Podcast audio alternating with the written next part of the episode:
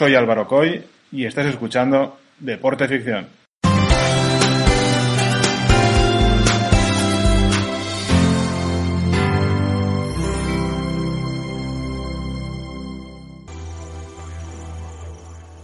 Entre el 15 de septiembre y el 1 de octubre del año 2000 se celebraron los Juegos Olímpicos de Sydney. El fuego olímpico fue encendido el 11 de mayo en Olimpia. El 22 de mayo llegaba a la isla de Guam, en el Pacífico Sur, para emprender su gira por 12 estados de Oceanía. Sin embargo, la antorcha no pudo pasar por Fiji debido a la crisis política en la que estaba el país en aquel tiempo. Durante la ceremonia de apertura de los Juegos, la atleta Catherine Freeman se convirtió en la primera nativa en encender la llama olímpica y tan solo la segunda mujer en hacerlo, todavía en el año 2000, después de la mexicana Enriqueta Basilio, que fue la primera en 1968. Días después, Catherine conquistó también el oro en los 400 metros. 199 naciones participaron en estos Juegos, creando un nuevo récord. Afganistán no participó al hallarse suspendida desde la instauración del régimen talibán. Por primera vez, Corea del Norte y Corea del Sur marcharon bajo una misma bandera durante la ceremonia inaugural, la cual era blanca con el territorio de la península en color azul. El australiano Ian Thorpe, de tan solo 17 años, obtuvo tres medallas de oro y batió la marca de 400 metros libres en natación. Se incluyeron nuevos deportes al programa olímpico, haciendo por primera vez su aparición el taekwondo y el triatlón. Se estrenó también la modalidad de saltos sincronizados en los clavados y la alterofilia femenina, siendo María Isabel Urrutia la primera medallista de oro en la historia de Colombia en alterofilia y una de las primeras mujeres en ganar esta medalla, junto con la mexicana Soraya Jiménez. Pero en esta ocasión en Deporte Ficción no vamos a hablar de alguien que estuvo en estos Juegos, sino de alguien que se quedó a las puertas de clasificarse para estos Juegos Olímpicos.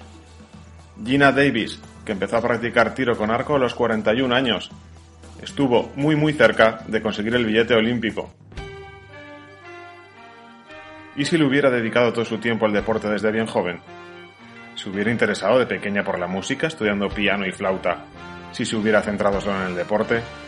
hubiera tocado el órgano en la iglesia congregacional de su comunidad en Wareham.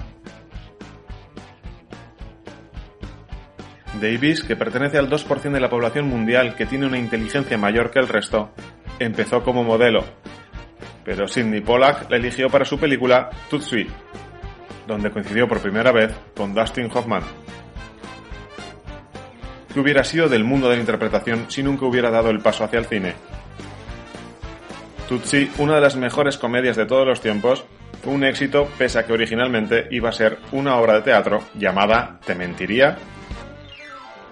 Se postergó tantos años que llamó la atención de guionistas de la gran pantalla y Charles Evans decidió apoyar su producción. Un debut por todo lo alto para Gina. Davis volvería a actuar con Hoffman en Héroes, donde también estaba, por ejemplo, Andy García, y nos hubiéramos perdido éxitos de taquilla como Stuart Little, donde ella y Hugh Laurie eran los padres del pequeño ratón. Curioso que trabajara con el actor que haría del Dr. House y acabara apareciendo años después en una serie de médicos como Anatomía de Grey. ¿Quién hubiera salido de dedicarse al tiro con arco y no actuar?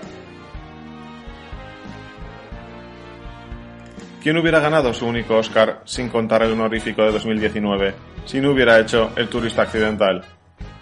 Ese año se lo arrebató a enormes de la interpretación, como McDormand, ganadora de la triple corona con premios Tony, Emmy y Oscars con Fargo o tres anuncios en las afueras, a Michelle Pfeiffer, actriz en películas de superhéroes como Batman o Ant-Man y en clásicos como Las amistades peligrosas, El precio del poder o La edad de la inocencia, y a Sigourney Weaver, nominada a los Goya por Un monstruo viene a verme y una de las inconmensurables del cine con Gorilas en la niebla o Cazafantasmas. Sigourney, que perdió el Oscar ante Gina Davis, fue dirigida por grandes como Woody Allen o Ridley Scott, cuando se coronó como la eterna Teniente Ripley en Alien. Y el director de ciencia ficción también dirigió a Gina en una de las mejores cintas que nos ha regalado el séptimo arte, Thelma y Luis, una película histórica. Tan solo una colosal Jodie Foster en El silencio de los corderos le arrebató a ella y a Susan Sarandon, ambas nominadas, el merecido Oscar en 1992. Pero, ¿qué hubiera pasado si no hubiera estado en una película que marcó un antes y un después? Davis declaró que se convirtió en feminista con la película Telma y Luis, por la que luchó durante un año para lograr que se rodara. Lo que empezó como una película especial porque tenía dos papeles increíbles de mujeres, se convirtió en que muchas mujeres tocaban el claxon de sus coches y le decían a Davis que la película había cambiado sus vidas. La actriz siempre ha dicho que el objetivo de la película era que las mujeres asumieran su propio destino. Todo se tradujo en mucho más. Davis apoya la Women's Sports Foundation y es defensora del título 9, una ley federal del Congreso de Estados Unidos centrada en la igualdad en las oportunidades deportivas que ahora se amplía para prohibir la discriminación de género en las instituciones educativas de Estados Unidos. En 2004, mientras miraba la televisión con su hija, Davis notó el desequilibrio en la proporción de personajes masculinos y femeninos. Gina pasó entonces a patrocinar un importantísimo proyecto de investigación realizado sobre género en los programas de entretenimiento infantil en la Escuela de Comunicación y Periodismo de Annenberg de la Universidad del Sur de California. Fue publicado en cuatro estudios, uno de ellos sobre televisión infantil. Y todo gracias a Telma y Luis. El estudio dirigido por la doctora Stacy Smith demostró que había casi tres hombres por cada personaje femenino en las casi 400 películas analizadas.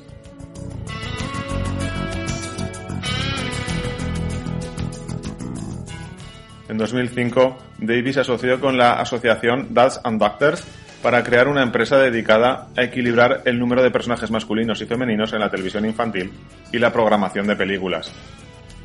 En 2007 fundó el Instituto Gina Davis sobre género en los medios de comunicación.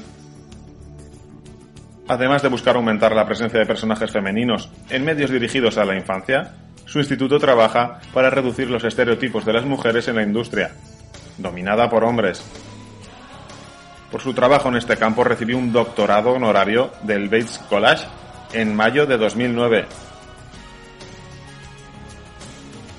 Telma y Luis despertó en Gina su lucha por hacer visible la igualdad de género y la diversidad.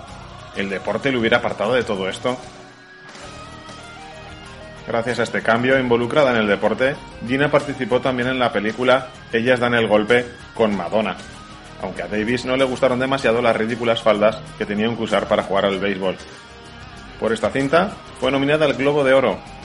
Aquí se presenta un grupo de mujeres como pioneras deportivas y cómo tienen que sufrir el machismo. Y no es todo, no podemos olvidarnos de señora presidenta, Commander in Chief, donde Gina Davis es la primera mujer presidenta de los Estados Unidos, ascendida al puesto después de que el anterior presidente muriera en el cargo por culpa de un repentino aneurisma cerebral. Nunca olvidaremos la frase que el personaje de Gina decía en el episodio piloto. Voy a gobernar este país, y si alguna nación islámica no tolera a una mujer presidente, te prometo que será más su problema que el mío.